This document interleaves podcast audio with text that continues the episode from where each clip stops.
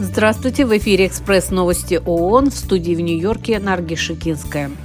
Южная Африка в четверг представила в Высшем суде ООН обвинение в адрес Израиля в осуществлении геноцида против палестинцев.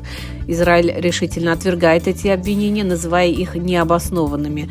Согласно иску, действия Израиля в ходе военных действий в Газе, которые начались в ответ на атаки Хамас 7 октября, нарушают Конвенцию о геноциде пятницу Международный суд ООН выслушает израильскую сторону.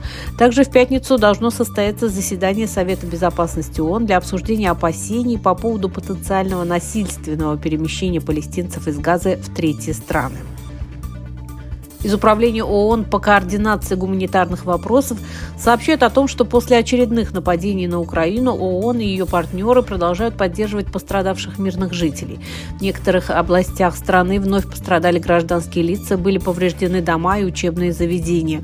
Между тем, программа развития Организации Объединенных Наций про ООН партнерстве с ЕС и правительствами Дании и Швеции открыла офис восстановления и развития в разрушенном Вознесенске, Николаевская область. Офис будет играть ключевую роль в инициативе Конгресса местных и региональных властей при президенте Украины по координации международного сотрудничества на местном уровне. Миссия ООН в Афганистане выразила в четверг глубокую обеспокоенность в связи с арестами и задержаниями женщин и девочек за предполагаемое несоблюдение указа о ношении хиджаба.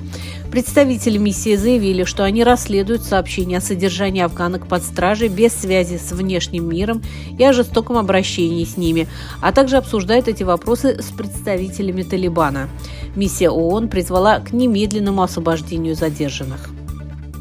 Продолжается визит заместителя генерального секретаря ООН по миротворческим операциям Жана Пьера Лакруа на Ближний Восток. В четверг он прибыл в штаб-квартиру сил ООН на юге Ливана, чтобы выразить свою поддержку миротворцам, работающим там в крайне сложных условиях. В течение последних двух дней Лакруа находился в Бейруте, где встретился с политическим и военным руководством Ливана, а также представителями дипломатического сообщества.